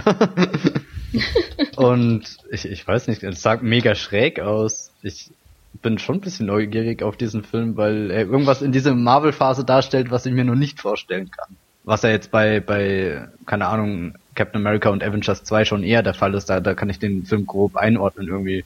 Während Guardians of the Galaxy könnte er wirklich das abgefahrenste der Welt werden. Oder auch nicht vielleicht auch das Peinlichste. Weiß ich meine, ich weiß, die, die Szene war auch nicht gut, oder? Keine Ahnung, das war. Was ist da eigentlich passiert? Na, die zwei Typen, für die sich niemand interessiert, haben diesen, diesen haben Ding da. dem anderen Typ, den niemand im Publikum kennt, der irgendwie aussieht wie Benicio del Toro, aber eben auch irgendwie wie Mogatu, äh, haben ihnen äh, die rote Materie gegeben. Genau. Und er, weil er ist ja Collector, er will da irgendwie, wie sagt er am Ende, wie viele will er haben insgesamt, die er sammelt? Hm. Und das scheint wohl irgendwas mit dem Plot dann zu tun hm, zu also haben. Also ein, ein, Film über einen Menschen mit einem Sammelfetischismus, ja. Hm. Ja, sehr interessant. Ich weiß nicht, es war irgendwie so die, die What the fuck Szene des Films, was eigentlich schon echt viel aussagt. Aber weiß nicht, also ich konnte damit auch erstmal gar nichts anfangen, was es jetzt ist. Guardians of the Galaxy kannte ich zwar, aber das ist doch dieser Film mit dem mit dem Waschbären mit der Maschinenpistole, oder? Genau. genau. ähm, aber weiß nicht. Und und wer spielt den Waschbär? Das ist ja das Schockierendste. Wer spielt denn den Waschbären? Ist das nicht Bradley Cooper? Ja. Warum frage Der Mann, der der eigentlich Oscars mittlerweile gewinnt, der spielt lieber in Hangover 3 und Naja, ist immer noch besser als einen Baum zu spielen. Hm. Wie gewisse andere Personen ja, ja. mit Glatzen. Oh. Aber, aber gerade deswegen, ach das, das, ach, das muss großartig werden ja, weiß nicht, das also ist, ich fand die Szene einfach sehr, sehr, sehr, sehr komisch, vielleicht auch irgendwie überflüssig. Mein einziger Gedanke war, gebt dem das doch nicht. Weil irgendwie, weiß nicht. Sah er nicht vertrauenswürdig Komischerweise aus? nicht, nein. Ich weiß auch nicht, warum jetzt, wo, woher ich denn diese komische Eingebung habe, aber irgendwie nicht so wirklich. Hm. Ja, ich fand es auch äh, äh, dämlich, auch ein bisschen lustig und ich mochte diesen skurrilen äh, Glipper-Typen da im Hintergrund mit dem Käfig, ja. mit dem einen Auge, der aussah wie aus Monsters vs. Aliens oder so. Äh, und das sah schon sehr nach James Gunn aus, das war nett, aber so rein. Also ich meine, diese Thanos-Szene bei Avengers hat ja schon, die muss ja schon jeden Zuschauer verwirrt haben, der nicht mal einen Marvel-Comic gelesen mhm. hat, und das sind ja die meisten. Aber das hier hat dem Ganzen ja dann noch äh, eins draufgesetzt, so in Sachen, what? Und, und, und das Lustige ist ja, dass es ja nicht die letzte Szene im Film ist, sondern es gibt ja dann nochmal eine Schlussszene, und zwar eigentlich zwei, die zusammengehören. Nämlich das ähm, Happy End zwischen Thor und äh, seiner Ische. Deren Namen wir alle vergessen haben. Natalie Portman. Ach so. Jane Foster. Entschuldigung. Jane Foster, ja, okay. So aufmerksam schaut ihr also eure Marvel-Filme. naja. Wie heißt die Figur von Cat Dennings? Das ist eine gute Frage. genau. ähm, Ja, nämlich die und dann noch die mit dem Monster, die ja eigentlich die einzige gelungene Schlussszene ist. Also die auch wirklich verdient als Abspannszene bezeichnet zu werden, weil so waren früher Abspannszenen. Das waren so nette kleine hm. äh, Gags, die am Ende warten. Oder habt ihr dieses Happy End unbedingt gebraucht? Nee. Nö. Also ich fand's, ich fand's jetzt nicht völlig scheiße, aber ich, ganz ehrlich, ich frage mich so ein bisschen, warum das gerade da positioniert wurde. Also, warum das. Das hätte man auch davor einfach noch in den Film integrieren Ja, eben. Können. Und ich verstehe nicht, warum man das nicht getan hat. Also, weil es hat irgendwie da völlig beliebig gewirkt. Vor allem so aneinander geklatscht, beide. Ja. Hm. Aber was war das Damit war das Timing kaputt mit dem Monster. Ach, ach stimmt, das Monster, das war, oh Gott. Das Monster war super. Ich fand das witzig, aber keine Ahnung. Ja. Nee, irgendwie habe ich das Gefühl, dass Marvel momentan nur noch, yay, wir machen eine Abspannszene und scheißegal, was wir da zeigen. Die Leute fahren sowieso drauf ab. Durchaus. Also ich glaube, glaub, da macht sich keiner wirklich Gedanken, wie, wie eine Abspannszene effektiv genutzt werden kann. So, ich meine, in Hinsicht auf kommende Teile, das ist ja so der, das, die Grundintention, glaube ich, die dahinter steckt, dass sie da irgendwas andeuten wollen, aber, aber es, äh, ich glaube, keine Ahnung. Guardians of the Galaxy hätte man um einiges witziger oder, oder geheimnisvoller andeuten können, anstatt einfach, wupp, einfach mal irgendwas aus der Handlung oder so zeigen zu können. Da, da war zum Beispiel ähm, am Ende von Iron Man 2 war das doch, als sie dann Thors Hammer finden. Das war ja. ganz in Ordnung, weil es war klar, dass ein Torfilm kommt. Du hast nichts gesehen. Es war einfach nur ein netter Colson-Moment und er sieht den Hammer und jeder Mensch weiß, was gemeint ist und so. Das war einfach so, so, so ein bisschen zum Vorfreude steigern oder keine Ahnung was. Und auch nicht so aufdringlich, während jetzt bei, bei, keine Ahnung, Tor. Sind wir nicht unbedingt schlauer danach, oder? Was waren eigentlich die Abspannszene beim ersten Tor? Beim ersten Tor, das ist eine gute Frage. Ich habe keine Ahnung, um ehrlich zu sein. Sicherlich auch was mit Corson. Äh. War da was mit, der lief ja vor Captain America, war da was mit Captain America? Bin mir sicher, aber wurde Captain America nicht damals schon am Ende vom unglaublichen Hulk irgendwie angeteasert, dass das Schild da im Eis ist? War das nicht bei Thor? Oh Gott.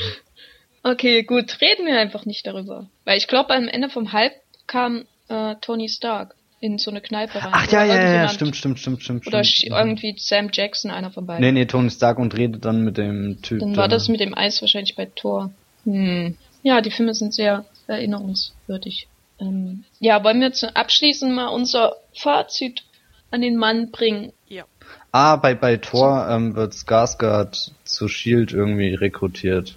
Whatever, und man sieht wird er dann nicht von Loki äh, äh, ein... Ja, ja, irgendwie sowas war da. Oh Gott, das ist die Beschreibung hm. lang, das lese ich jetzt nicht durch. okay, whatever. ja, aber zum Fazit des Films, äh, also sagt mal einen Satz. Nett, aber auch ich, nicht mehr. Also. Äh, Wir können auch noch mehr sagen. Du hast gesagt einen Satz, da wollte ich mich einmal in meinem Leben kurz fassen und das ist der Dank. Da war aber jetzt kein äh, Verb drin, ne? Das weißt du schon. Ja. Waren die sechs Monate umsonst? Ja, waren sie. Eindeutig. Absolut. Nein, ich fand, äh, ich fand den Film wirklich in Ordnung. Er hat Spaß gemacht, aber er ist ganz bestimmt äh, kein, kein Kino-Highlight dieses oder irgendeines Jahres. Aber so, so im großen Marvel Universe, finde ich, hat er seinen Platz und das ist in Ordnung. Ich finde, der ist super euphorisch. Aha, ja, ja, das. Ich fand das super, ja. Ich würde mir sofort ein Ticket kaufen. Ja, nicht wahr? ähm, bin ich dran? Vielleicht. Ich fand ihn austauschbar und aber ich hatte, hatte auch Spaß und bin fasziniert von seinem Chaos, das er zwischendrin anrichtet. Aber nee, insgesamt ein sehr durchschnittlicher Film. Deins klang positiver als mein Fazit, obwohl ich den Film mochte. Dann sollte ja. ich noch irgendwie Scheiße verwenden. Nein. Nein. Ja, sag mal Scheiße. Ja, Scheißfilm. Und Kack 3D. Und Idris Elba voll. 3D, ja, da das kann ich mich ist, gar ja, nicht mehr dran erinnern. Das ist auch einer dieser Punkte, die so komplett belanglos willkürlich irgendwie da in diesem Film rumstehen und aber auch nicht im Weg stehen und das doch und ach, keine Ahnung. Genau. Ja, ich fand ihn auch, äh, äh, ich fand's schade, dass Thor nach dem ersten guten Film so einen Drecksfilm nachbekommt äh, Drecksfilm ist jetzt vielleicht zu hart, weil er nicht mal so viele Emotionen auslösen kann, dass man ihn so nennen dürfte. Und ich möchte hier an dieser Stelle nochmal ausdrücklich erwähnen, dass es nichts mit Nerdtun zu tun hat, wenn man den Film kritisiert. So, an niemanden im Besonderen, mhm. möchte ich das nochmal sagen. Weil ich habe keine Ahnung von Marvel Comics. Ich finde auch, und dass... Und habe in dem Sinne da nichts zu kritisieren, außer dass der Film einfach filmisch scheiße ist. So. Und Pacific Rim ist sowieso gesagt. der bessere Film als, als Tor. Ja. ja, Pacific Rim ist viel besser als alles. Ja, das brauchen wir. Vor allem besser als Tim Burton Filme. Ja. okay, wo kam das jetzt her? Nicht, dass ich dem ganz widersprechen das ist nur will, aber... da müssen wir nicht weiter drauf okay. eingehen. Der Shitstorm äh, erfolgt dann via Twitter. ja, ja. Ich freue mich schon auf den nächsten Tweet mit irgendeinem Honest-Trailer, der mich nicht interessiert. So. Ja. Ähm, dann hätten wir Tor abgeschlossen. Tor läuft irgendwann in den deutschen Kinos. Ab Donnerstag. Und zwar nächste Woche, also wahrscheinlich vor fünf Wochen, wenn der Podcast online geht, ähm, am 31. Oktober. Und äh, es gab ja noch einen anderen Film, der wahrscheinlich in einem Kino einen Zuschauer hat in Deutschland, nämlich Enders Game und den haben äh, Matthias und ich gesehen. Und wir wollen gar nicht viel über Enders Game reden, weil der Film äh, eigentlich nicht verdient äh, hat, dass man über ihn redet. Äh, einleitend sei nur gesagt, dass er von dem äh, großartigen Regisseur von X-Men Origins Wolverine stammt. Und damit lasse ich äh, Matthias jetzt erstmal allein. Sag mal was. Ich hatte keine Ahnung von dem Film, also weder über die Handlung noch, dass ich irgendeinen Trailer gesehen hätte. Aber habe vorher gehört, dass das Buch ganz spannend sein soll. Und dann habe ich den Film geguckt und viel gelacht. Und das war wirklich unfreiwillig komisch. Nein, und später nur noch den Kopf geschüttelt, weil ich meine äh, ganz mega viele interessante Gedanken da in dieser Dystopie entdeckt zu haben oder moralische Fragen, die gestellt werden und und auch der eine Twist, Achtung Spoiler, dass Enders Game nur ein Spiel ist.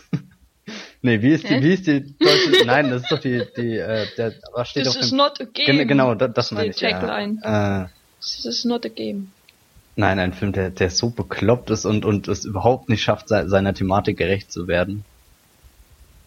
Ja. Der auch noch portesslich ist, muss man ja sagen. Das auch und, und Gavin Hood überhaupt kein Interesse daran hat, irgendwas zu erzählen. Also es gibt diesen, diesen, diesen Schweberaum, wo Menschen rumschweben und schweben, weil sie schweben und spielen im Weltraum, schweben da muss man halt schweben. Und nicht das, äh, und keine Ahnung, wie, wie einfach ewig lang nicht weiß, was er damit anfangen soll und das trotzdem bis zum Erbrechen oft wiederholt und zeigt, wie Kinder da durch den Schweberaum schweben. Ja, Insgesamt. Ja, mir geht's Nein, ich, ich reg mich da einfach nur drüber auf, weil, weil ich mir am Ende dachte, wie, wie krass wäre denn ein Film, der, der den Hintergrundgedanken konsequent irgendwie umsetzt und, und sich wirklich Zeit nimmt, da auf die Thematik einzugehen und, und nicht einfach nur Sachen anreißt und, und Plotpoints erwähnt, nur damit sie erwähnt sind. Das ist ja so ein ganz großes Problem, als dann dieser Mega-Twist ist und Ender erfährt, dass er gerade kein Spiel gespielt hat, ähm, sondern wirklich den Krieg gegen oder oder also Massenmord begangen hat und, und eine ganze Alienrasse ausgelöscht hat und das sagt ihm Harrison Ford und Ben Kingsley und so einfach und, und damit ist es vorbei. Das ist so der Wahnsinn, oder? Also, und, ja. und von diesen Momenten hat der Film halt unendlich viele. Ja, der führt auch nirgendwo hin irgendwie. Mm. Ähm, man, also es ist ja im Grunde eine ähnliche Story bei, wie bei Harry Potter. Also dieses Internatsding äh, und dass er ge äh, äh, gemobbt wird von den anderen. Nur ist er das Gegenteil von Harry. Er macht eigentlich keine richtigen Freunde, sondern er macht nur Kollegen und alle anderen schlägt er zusammen oder bricht ihnen beinahe das Knick, weil Ender cool ist. Äh, der kleine Soziopathen. Eigentlich ist das eine sehr interessante Heldenrolle so. Ähm, und ich habe mich die ganze Zeit gefragt, war, was äh, aus dem Film geworden wäre, wenn einer wie Paul Verhoeven den inszeniert hätte, mhm. wenn das so ein, wenn der Held wirklich hinterfragt äh, äh, werden würde. Also das passiert ja nicht. Ender ist, wird ja eigentlich als unsere primäre Sympathiefigur benutzt und äh, das äh, ist eben problematisch, weil der Film sich nicht zwischen der Verurteilung des Militarismus und äh, der Feier des ganzen Zeugs, was man halt, das man halt macht, wenn man in so einer Militärakademie ist, entscheiden kann. Er findet das alles geil. Er findet es auch geil, wie Ender die Leute auf Linie bringt, um Norm am Ende sich davon zu schleichen und zu, zu flüstern, dass es doch nicht so geil ist, das Ganze. Und äh, ja, wenn man dann einen Regisseur gehabt hätte, der die Perfidität, äh, Perfidie, Perfidie, Perfidie, der, der per, per, perforieren, nee, der ähm, gezeigt, zei es also rein inszenatorisch zeigen könnte, wie perfide das Ganze ist. Also sowohl im Umgang mit der Hauptfigur, aber auch einfach, ja, mal eine anderen Einstellung, eine andere Einstellung als eine Halbnah benutzen wir. Das wäre schon, hätte schon ganz viel ausgelöst in dem Film. Äh, der, der aussieht wie so ein TV-Drama von The CW oder einem anderen schrecklichen Sender. Und ja, eigentlich verspielt er sein komplettes Potenzial. Mhm und wird dadurch eigentlich ideologisch wirklich fragwürdig, da sich selbst nicht hinterfragt. Ja.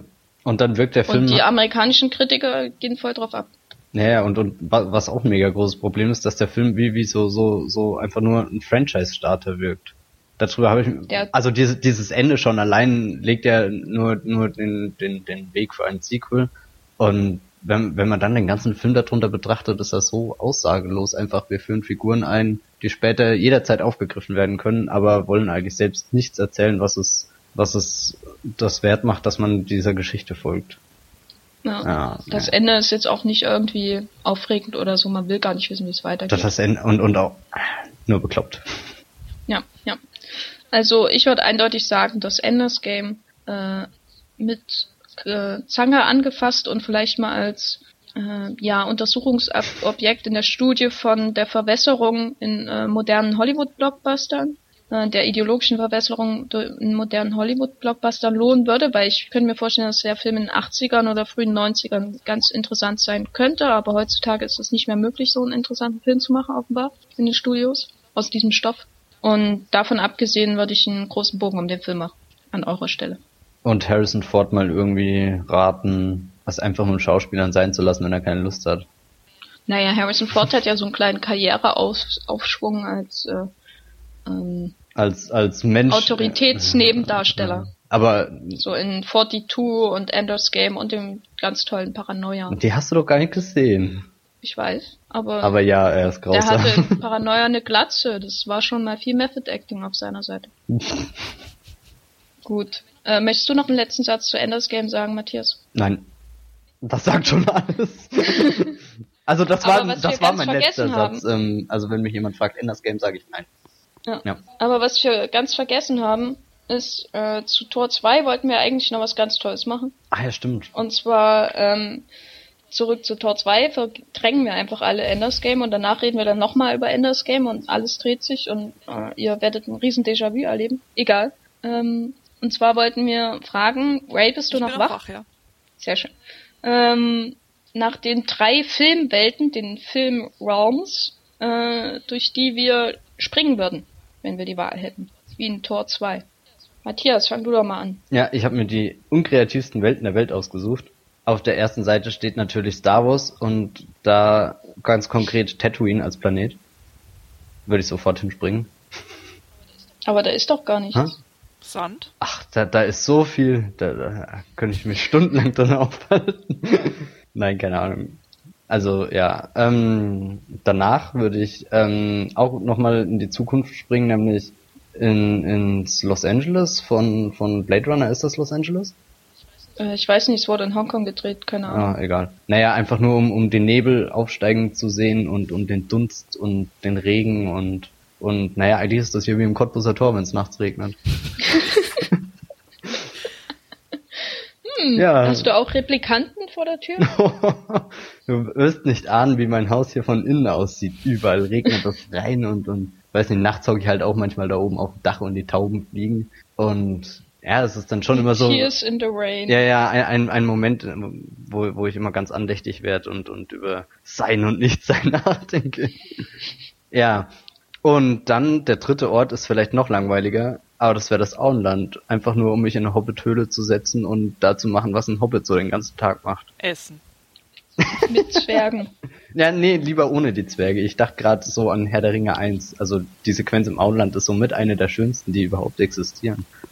Also diese ja. ganze Eröffnung, dieser erste Akt. Ja, das waren meine drei Welten. Äh, also ich würde als erstes in ein Land vor unserer Zeit reisen, also in, aber auch in der Trickfilmversion. Okay. Weil da sind die Dinosaurier nicht so gruselig. und aber es sind Dinosaurier und das ist awesome. Äh, und dann würde ich wahrscheinlich ganz viel rennen und dann würde ich in die nächste Zeit springen und zwar äh, die Schokoladenfabrik aus dem ersten Charlie und die Schokoladenfabrik Film mit Gene Wilder. Und dann würde ich aber nicht die Schokolade essen, sondern die ganzen anderen Süßigkeiten, weil Schokolade ist doof. Einfach um mich zu stärken. Und, und da ist alles so bunt und Umpa Lumpas und so. Cool. Genau.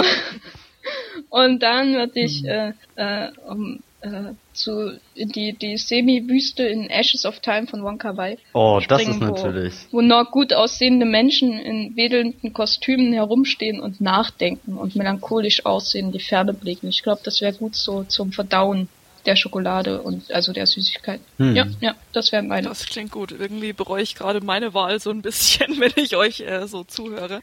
Ich hatte nämlich Jurassic Park gewählt und jetzt wurde ja, ja, hallo, das in, ist doch mega cool. Ja, aber ne, wie groß ist die Chance, dass ich den überlebe?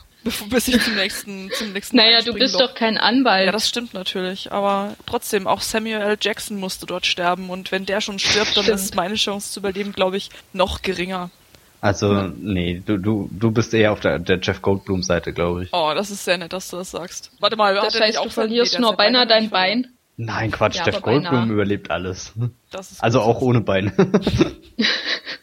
ja, hoffen wir einfach mal, dass ich es mit meinen Beinen und lebend äh, zum nächsten Portal schaffe. Dann würde ich gerne Alice im Wunderland, das Wunderland besuchen. Oh ja. Also ich weiß auch gar nicht, welche Version gerade, vielleicht die vom Zeichentrickfilm, weil die schon sehr charmant war. Aber ich hasse zwar den Film von Tim Burton, aber ich mochte die Art, wie das Wunderland da aussah. Deshalb wäre das auch in Ordnung. Und das letzte wäre die Welt von Mirror Mask. Den fand ich immer ziemlich cool. Und die Welt fand ich auch äh, sehr ungewöhnlich. Und was ist, ist das was von Neil Gaiman? Äh, Dave McKean hat Regie geführt. Ah, ah Neil Gaiman ah. hat es geschrieben, aber Dave McKean hat äh, Regie geführt und ich mag, ich weiß nicht, ich mag, ich mag seine visuelle Art. Ich meine, er ist ja Grafikdesigner und ich weiß nicht, das, die fand ich einfach sehr, sehr beeindruckend und sehr, sehr cool und vor allem auch einfach ganz anders. Und die würde hm. ich mir gern angucken. Auch wenn ich jetzt im Nachhinein ein bisschen bereue, dass ich Star Wars nicht genannt habe, weil das wäre auch cool. Und somit habe ich jetzt einfach mal ganz dreisten vierten eine vierte Welt eingebracht. Ihr könnt nichts dagegen tun. No. Also ich will nicht nach Tatooine. Das vielleicht Uncool. Nicht. Aber meine vierte Welt wäre ja... Lieber auf den Sumpfplaneten von äh, Yoda und mit dem Abchillen und Steine und heben, rumsitzen. Ja, genau. Essen. Klingt ja. cool. Suppe. Und schwimmen gehen in dem schönen einladenden See. Mit den lieben Tierchen. Klingt genau, erholsam. das fände ich super. Ja. Ähm, Ray, du kennst dich doch mit Spielen aus. Was? Wer hat dir das verraten? Normalerweise reden wir ja immer in unserem abschließenden Teil über Filme, die wir zuletzt gesehen haben, aber jetzt, wo wir endlich mal einen äh, Spieleexperten hier haben, möchte ich doch die Chance nutzen und dich fragen, wie du bisher Beyond Two Souls findest. Also ich habe es ja erst angefangen ähm, aber ich bin ein bisschen zwiegespalten, um ehrlich zu sein. Also es ist ja von Quantic Dream, die haben auch Heavy Rain gemacht. Und im Prinzip streiten sich ja viele darüber, ob das überhaupt Spiele sind oder nicht einfach interaktive Filme. Und im Prinzip ist es halt wirklich genau so, weil der spielerische Aspekt ist sehr, sehr minimal und also wirklich nur im auf, mal auf einen Knopf drücken und das ist so das höchste der Gefühle. Was vielleicht auch ganz cool wäre, allerdings ist die Geschichte für einen Film zu schlecht. Also das war, hatte ich das Problem hatte ich auch schon bei Heavy Rain und es ist für Spiele ist es eigentlich ist es mal was anderes, ein anderer Ansatz, aber dafür, dass der der der Game Director David Cage einfach so ein großer Filmfan ist und auch unbedingt Filme machen möchte, liefert er einfach was die Story angeht so ein Klischee Bullshit ab und das ist ein bisschen schade, weil es könnte alles cooler sein, wenn es jemand schreiben würde, der tatsächlich schreiben kann. Also momentan bin ich ein bisschen enttäuscht. Ich finde es zwar ganz cool, wie, wie Ellen Page und Willem Dafoe ein, quasi eingebunden wurden, aber ich frage mich tatsächlich, wenn das nicht mal ein Projekt der anderen Art wäre, wenn es nicht ein Videospiel wäre, ob sie tatsächlich mitgemacht hätten, weil bisher ist es eigentlich wirklich so ein, ja, so ein Klischee-Bullshit und das finde ich ziemlich schade. Hat man da die Chance, äh, die Geschichte wenigstens minimal durch seine Entscheidung zu ändern? Ähm, ja, semi. Also es gibt äh, es gibt keinen Tod, wenn du das so willst, sondern du ähm, du wählst quasi einfach andere Wege. Aber diese Entscheidungen, die kriegst du nicht wirklich mit im ersten Durchlauf. Ich glaube, das merkst du dann erst, wenn du es einmal durchgespielt hast und nochmal spielst. Aber hm. ich weiß nicht, ob das Spiel gut genug ist um das dann wirklich nochmal spielen zu wollen, weil das Problem hatte ich zum Beispiel bei Heavy Rain auch. Ich fand's, es war ein, wenn es ein Film gewesen wäre, wäre es ein durchschnittlicher bis okay, bis ganz guter Thriller gewesen, aber auch nicht mehr. Und bei, wenn es halt darum ging, dass es ein Spiel ist, haben sie ja alles so abgehypt. Und du merkst aber die Entscheidungen, was hätte anders laufen können, erst wenn du es nochmal durchspielst. Aber dazu musst du halt auch mal die Motivation aufbringen. Und ich weiß nicht, ob die da gegeben ist bei beiden, weil weder, weder Geschichte noch Gameplay so interessant sind, um das wirklich machen zu wollen. Glaubst du, dass es ähm, sinnvoll ist, jetzt die Spiele in diese Richtung weiterzutreiben oder ist das eine Sackgasse? Mm, ich glaube, es ist ein interessanter Ansatz, also weil es einfach, wie gesagt, mal was anderes ist. Und was ähnliches machen ja, macht ja zum Beispiel auch Telltale Games mit ihren Spielen.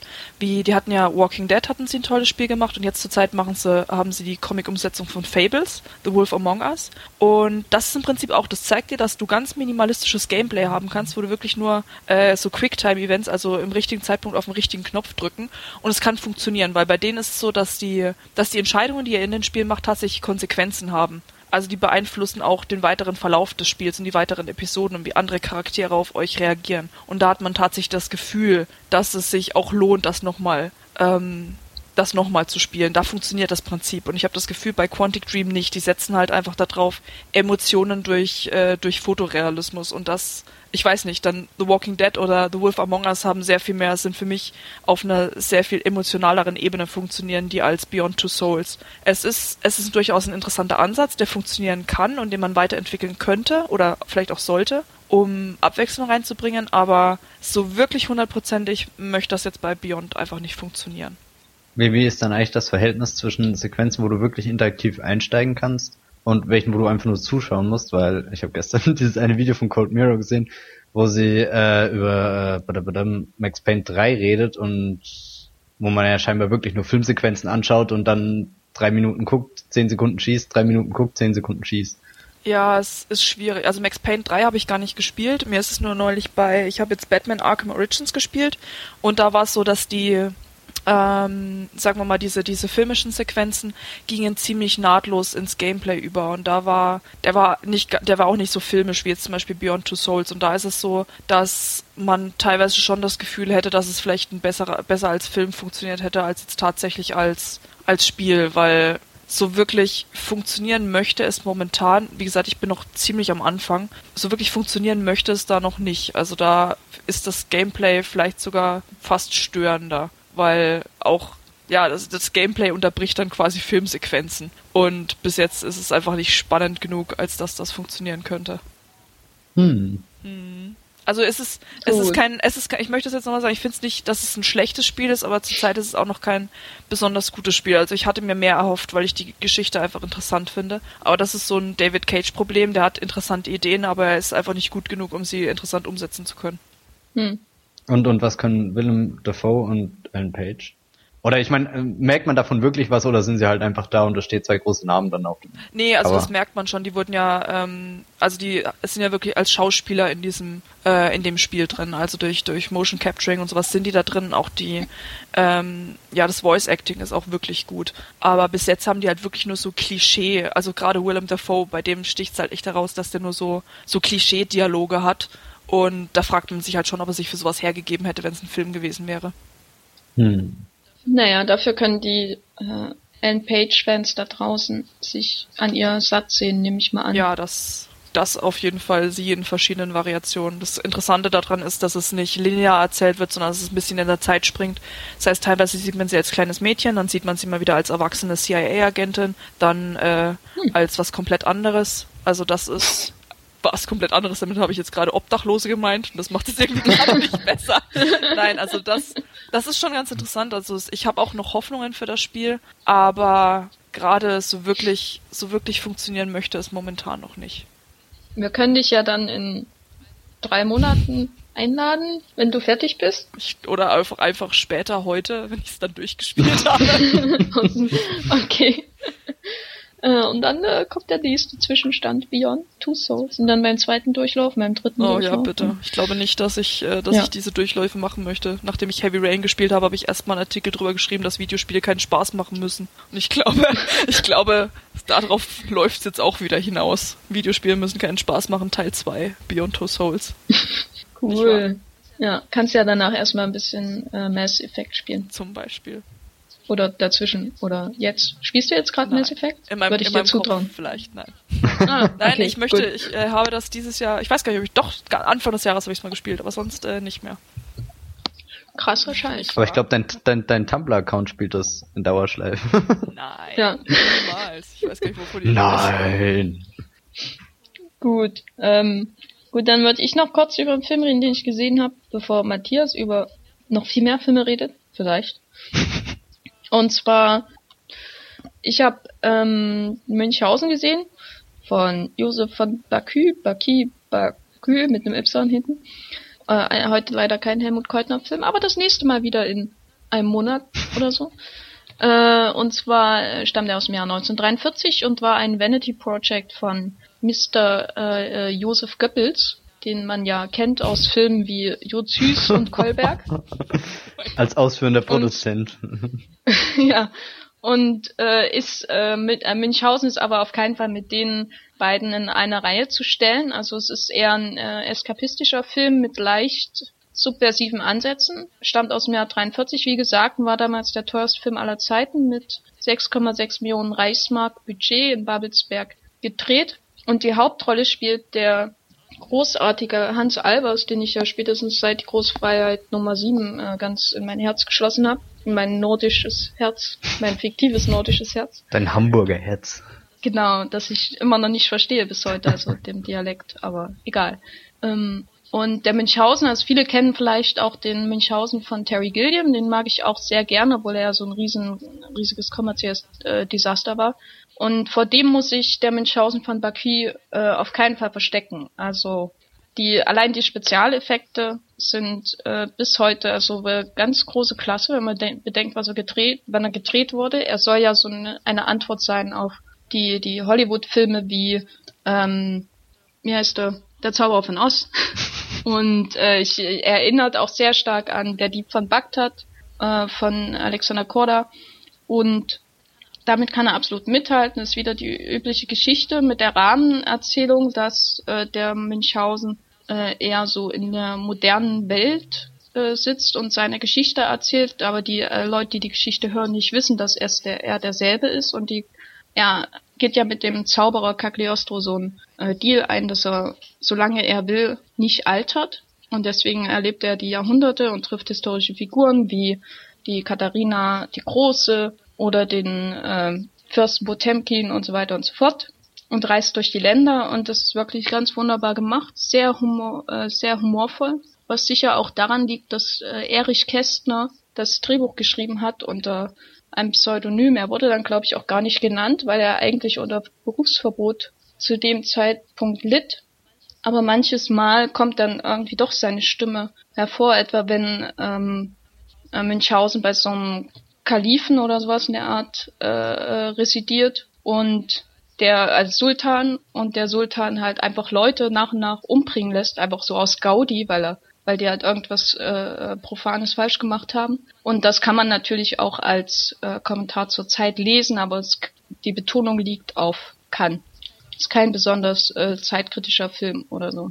Ist eher gelungener Eskapismus und wie gesagt, die Spezialeffekte von der berühmten Szene, wo er auf der Kugel sitzt, äh, bis hin zu dem Helfershelfer von ihm, der äh, so sieben Meilenstiefel mehr oder weniger besitzt und äh, in einer Stunde von Wien äh, bis ins tiefste bis in den tiefsten Orient rennen kann. Ganz tolle Momente und das macht den Film auch zeitlos. Und ich würde ihn absolut empfehlen für Leute, die sich vielleicht nicht gleich an die harte Propaganda aus dem Dritten Reich äh, wagen wollen, die ja deutlich schwerer zu verarbeiten ist, sage ich mal. Außer man ist in derselben Altersgruppe wie die Hauptdarsteller und sitzt im Babylon und lacht sich darüber schlapp. So. Über die 35 Millimeter Kopie, die hier wo, genau, wo alle Welten ja. in Bewegung gesetzt wurden, damit die ins Babylon geschafft werden kann.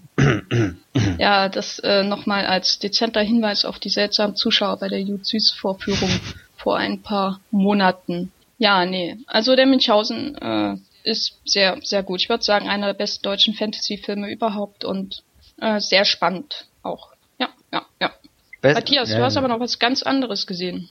Sogar was richtig Altes.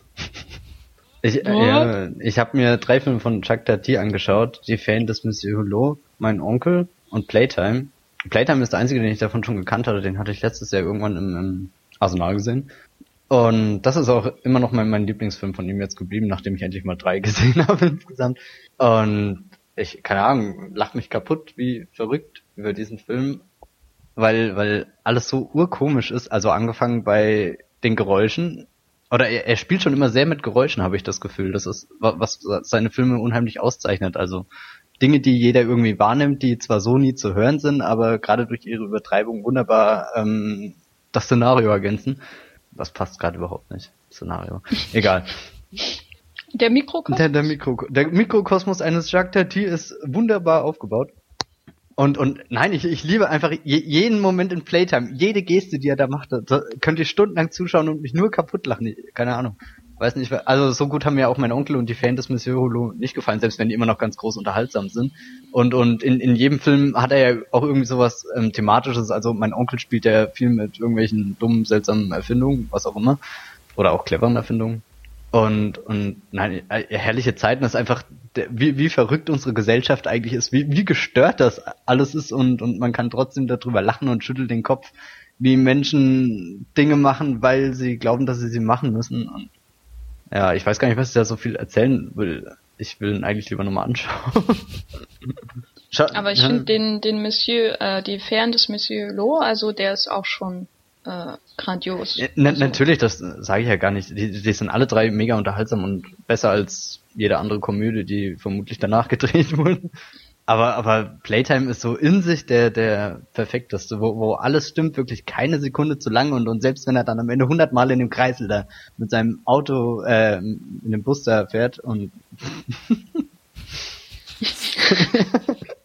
ja, das, du freust dich sehr über den Film. Ja, natürlich. Und deswegen wollte ich den auch hauptsächlich erwähnen, damit den sich ganz viele Menschen, die den Podcast hoffentlich bis zu dieser Stelle gehört haben, anschauen. Wenn sie ihn nicht sowieso schon gesehen haben und sollten sie ihn schon gesehen haben, dann können sie ihn auch gleich nochmal anschauen. Weil selbst nach dem zweiten Mal er immer noch urkomisch ist. Das ist auch ein absolut zeitloser Film, glaube ich. Also und und äh, ich meine, er lebt natürlich durch sein sein 60er Jahre Setting, aber aber trotzdem funktioniert er heute besser als alles andere, was je in so einem Raum gedreht wurde, glaube ich. Vor allem kann man bei mehr, mehrfachen Sichtungen immer wieder im Hintergrund irgendwas entdecken, was da abläuft. Ja, er ist unglaublich detailreich und so. Schon allein, wenn er am Anfang in dieser, dieser, dieser Wartehalle sitzt, diese absolut grausame Situation, wo jeder Mensch eigentlich kennt, also, und, und so übersteigert und er setzt sich auf den Stuhl und, und dann das Kissen und, oh Gott. ja. Okay, der Film hat also tiefe Traumata in dir wachgerufen. Auf alle Fälle und man kann viel lachen dabei was man nicht bei vielen Filmen kann. Also so, so richtig herzhaft ehrlich. Anders als bei Tor 2. Ja, wobei wenn Tom Hiddleston, also wenn, sollte es je ein Remake von Playtime geben, dann wird Tom Hiddleston die Rolle von Jacques Tati spielen. Oh nein, bitte nicht, um Gottes Willen. Tut mir leid, das musste ich jetzt sagen. Ja, oh Gott, ich sehe schon, wie Tumblr explodiert. Oh Gott, ist das großartig. Und weißt du, wer ein Cameo hat? Weißt du, wer ein Cameo hat? Oh Gott. Christoph Walz. Na gut, dann bin ich dabei. Aber als, als, nur als äh, äh, komische alte Dame, die mit ihren Absatz, Absätzen durch die Wartehalle geht. Ja, ja, natürlich, natürlich. Und ich meine, irgendwann muss der Film kommen, wo Tom Hiddleston auf Christoph Waltz trifft und. Na, spätestens bei den Muppets 2. Ach ja, stimmt. Aber da trennen sie wahrscheinlich nicht auseinander, aufeinander. Ja, und irgendwie ja, ist das auch ein blöder Rahmen. Ich habe mir da was Cooleres vorgestellt. Das geht ja. doch gar nicht cooler. Also nichts gegen die Muppets. Ja, aber, aber ich will 90 Minuten lang einfach nur die zwei sehen und vielleicht noch Tilda Swinton und so und, und Kate Blanchett. Und ein Glas Milch. Oh, ein Glas Milch. Und, und wer es zuerst leer trinkt. Wer es eleganter leer trinkt. und zwischen jedem, jedem Schluck ein, ein Ding Apfelstrudel. Oh. Und irgendwelche rauschende Musik von Chimchamusch im Hintergrund. Ja, ein bisschen Post-Rock hat noch nie jemanden geschadet. Hm. Ähm, und die sind auch alle drei in Deutschland auf DVD zu haben, oder? Ähm, ja, ja, ich habe die alle zumindest ausgeliehen gehabt. Keine Ahnung, ob das alles deutsche DVDs waren. Ich bezweifle, dass das sogar. Des, ja, ähm, bei die Fan des Monsieur Lo, da habe ich ein, äh, die habe ich mir damals bei Amazon bestellt, da habe ich leider eine Fassung bekommen, wo der Ton asynchron war. Oh shit.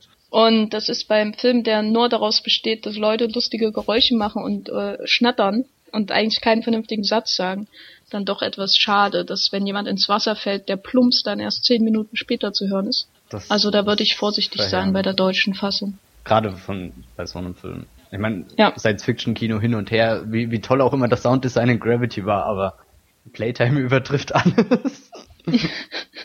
Gut, jetzt haben wir auch den Jacques Tati Alfonso Cuaron Vergleich, den wir schon immer in unserer Sendung haben wollten. Mhm.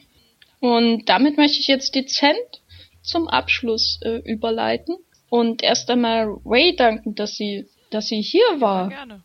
Wo bist du denn so äh, außerhalb von Podcasts zu finden? Also Social Media und andere Websites. Ich bin auf Facebook und Twitter zu finden. Und wie heißt du bei Twitter? Freaking News. Oder einfach die, die Jenny immer mit irgendwelchen komischen Dingen antwittert. Aber ich glaube, das Ja. machen mehrere Leute. Das könnte jetzt sehr verwirrend sein.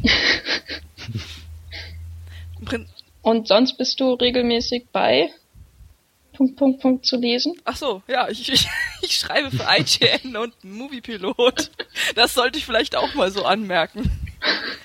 Bei äh, IGN quasi täglich und äh, bei Moviepilot alle zwei Wochen mit Screenplay. Hey. Da rede ich über Videospiele und über Filme und noch mehr über Videospiele und manchmal über Filme und über Videospiele. Und dann aber auch nur, damit alle drunter schreiben, "Hä, warum geht's hier auf einer Filmseite um Videospiele? Genau. Das ist nämlich so mein Hauptziel, dass das auch mindestens Ja. äh, alle zwei Wochen einmal gefragt wird. Sonst bin ich enttäuscht und traurig. Ich hoffe, dass wir auch äh, ganz viel Zuschauerpost bekommen, die uns äh, fragen, warum es im Wollmilchcast um Videospiele diesmal ging. Und die leite ich dir dann alle weiter, damit du dich besser bitte. fühlst. Das, äh, das, das wäre wirklich wichtig für mich, nachdem mir ja neulich gesagt wurde, dass ich ja auch quasi für den Tod des Videospieljournalismus verantwortlich bin, möchte ich, dass das auch noch weiter getrieben wird. Wer hat das gesagt? Ich weiß gar nicht, stand, äh, ich habe äh, unter einem Review von mir, von dem Spiel Gun Home. Ah. Und weil ich das offenbar zu gut fand, äh, wurde mir gesagt, ich bin, ich bin der Tod des Videospieljournalismus. Ich Cool. fand das auch. Das hat noch nie jemand zu mir gesagt. Was auch daran liegt, dass ich nicht über Spiele schreibe, aber trotzdem, ich bin Ah, du neidisch. könntest ja mal eine über Modern Warfare 3 schreiben. Da kennst du dich ja ja, aus. da habe ich neulich erst wieder mein Cappy gefunden und gestreichelt. Echt? Was hast du noch? Ich bin Ja. begeistert. Ja, und das T-Shirt auch, natürlich. Wow, ich habe das alles gar nicht mehr. Hm. Ich habe das Spiel jetzt aber zweimal und ich spiele es überhaupt nicht. Ist das nicht großartig? So muss das gehen. Ja, es ist auch ein ganz tolles Spiel, das man ganz, den ganzen Tag spielen kann. Ja, frag. Oder man lässt es. Ist eigentlich wie ein Michael Bay-Film. Ich glaube, Nur schlechter. hm, weiß nicht. Könnte sich so die Waage halten.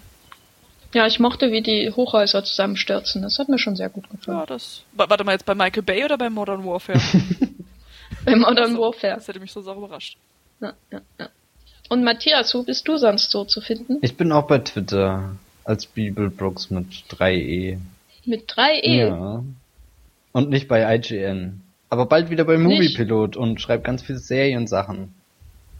Aber äh, äh, äh, Content-Sachen. Ja, ja, sag ich ja. Content-Serien. Ja. Und du schreibst gerade die, die Recaps für The Walking Ach ja, Dead, genau, da- da dürft die ihr beste auch- Serie aller Zeiten ist. Beste Serie aller Zeiten und ich würde mich freuen, wenn ihr da reinschaut, weil der Autor ist so ein inkompetentes Arschloch. Es wäre schön, wenn er einfach mal die Serie erfassen würde, sich darauf einlassen würde und alles einfach unreflektiert abfeiern würde. Das wäre geil. Ich finde auch, wie, warum schreibst du Recaps, wenn du die Serie nicht magst, Matthias? Also Ja, das finde ich auch dreist. Also, nee, nee, wirklich nicht. Ja. Äh, ich bin bei Twitter zu finden unter Gafferlein mit einem G. Ja. Und ansonsten äh, muss ich euch leider schon auf eine längere Pause hinweisen, denn der Wollmilchcast macht Urlaub? einen Monat Urlaub. Und dann kehrt er in voller Stärke zurück. Aber sowas von. Mit Exklusivbericht äh, von Snowpiercer im Extended Cut, oder? Das will ich hoffen, das will Das ich hoffe hoffen. ich doch auch. Ich werde einfach alle prügeln, verprügeln, die vor mir in der Schlange stehen, wenn ich mir den anschaue. Naja.